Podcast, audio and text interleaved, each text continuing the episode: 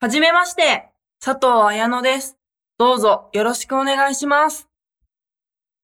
はじめまして、よろしく。なんかわからんことあったら何でも聞いてな。はい。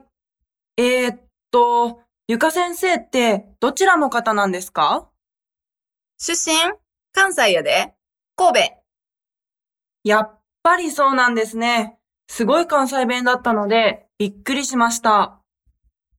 せやんな。授業の時、頑張って関西弁を話さないようにしているから。